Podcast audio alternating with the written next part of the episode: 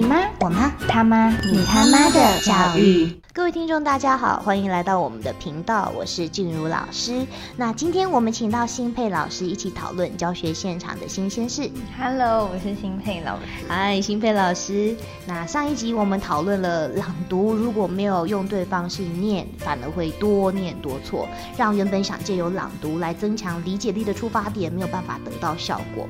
那新佩老师，你在现场有没有遇到什么特殊的状况，跟我们分享和讨论呢？我发现很多学生朗读时有跳行跳字的状况，有时候他们念错，念到最后不知道自己念错，有时候念到一半，然后觉得自己好像念得怪怪的。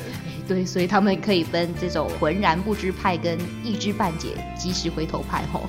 对，想要请问静茹老师，是不是有遇到相同的状况？其实这样的状况还真的非常多。我认为这样的状况大多会出现在孩子不理解语义的时候出现。那出现的年龄层，他们通常也是年纪比较小的小朋友。有，我有发现低年级跟外语专班的状况都比较严重。是，那这个朗读跳行跳字的状况，其实是反映的孩子可能在不理解文意的状况之下，他把这个字当成一个符号，然后他看到符号之后就念出它的读音，而不是顺着语义的脉络把文字的段落意思读出来，所以以至于会造成，即便从第一行跳到第三行，他还可以继续念，甚至不觉得奇怪的状况发生。对，有些人不止跳一行，他也跳五六行，不不知道他们发事情可能在比跳远。所以你看，由此可见，这个字对那些孩子来说，当下其实是没有意义的，它只是变成音被呈现出来而已。所以，即便读出来不符合逻辑啊，听的人也觉得很奇怪。但朗读的人如果没有透过文字理解文意，对于这个内容似懂非懂，在整篇文章人物、关键字或是叙述方式都差不多的状况之下，就会发生这个跳行跳字的状况了。那遇到这样子的状况，我们有什么样的对策呢？嗯，我觉得在朗读之前，可以先给孩子一段时间，把文章先看过，对文章有一定的了解之后，其实之后他们朗读起来会顺畅许多。对我有发现，如果我有在听他们朗读前说明段落大意，小朋友念错或者是跳字的状况就会减少很多。嗯，不过我觉得有一点要注意，就是不能让朗读之前的目视时间过长。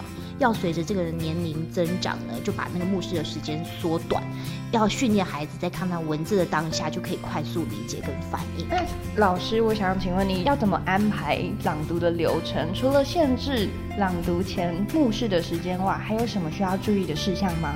呃，我会限时让小朋友先看过文章之后，然后就分配这一班的孩子个别要朗读的段落，那先让他们有一些心理准备，因为有些孩子太紧张了，所以你临时叫他念，他的反应通常是不好的。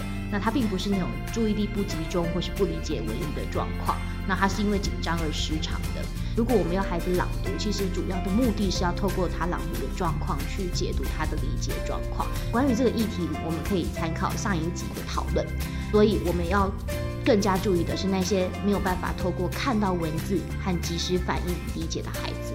有时候我发现孩子跳行跳字，我不会立即纠正他们，反而会让他们念完，甚至去观察他们什么时候可以及时回头，或是发现自己念错这件事。可是有时候放着他们自己念，特别是小女生比较多的班级，就没办法这样处理。那怎么说？因为他们只要一有人念出来，说你念错了，什么什么七嘴八 舌。没错，班上会有非常多的纠察队。针对跳字跳行严重的孩子，有什么样的教学的对策吗？呃，我觉得可以分为两种情况来应对啊。一种是这种专对于不理解文意所以跳行跳字的；一种是注意力不集中所以跳行跳字的。那遇到前一种状况，就是不理解文意所以跳行跳字的小朋友，我会先让他们先花时间看过文章之外，会先请他们先用铅笔把词汇圈画起来。那就算他没有办法在短时间之内去调整或是理解整个文意，那他至少知道这是一组词汇，那知道哪里是断句。那理解的时候，如果遇到不懂的词汇，圈画起来，那先把那个读音念出来，加深印象。然后之后我会请他们去用前后文推敲这个词汇可能的意思。那之后他在朗读的时候，就可以让这个过程更顺畅。如果是后者，就是所谓的这个注意力不集中、跳行跳字的状况之外，除了刚刚说的这个方法，我还会请他们拿一把尺啊，或是一张白纸，对应他要念的那一行字。那念完一行之后，再把这个尺或是白纸下移。那种用这种工具来辅助他朗诵，就比较不会有那种跳行跳字的状况出现。了解，那我下次也来试试看。好，那以上就是我们今天的个案讨论。今天谢谢新佩老师，谢谢大家。那也感谢你的聆听。如果你也喜欢我们的讨论跟分析，欢迎订阅我们的频道，也给我们好评分和意见回馈哦。我们下次见，拜。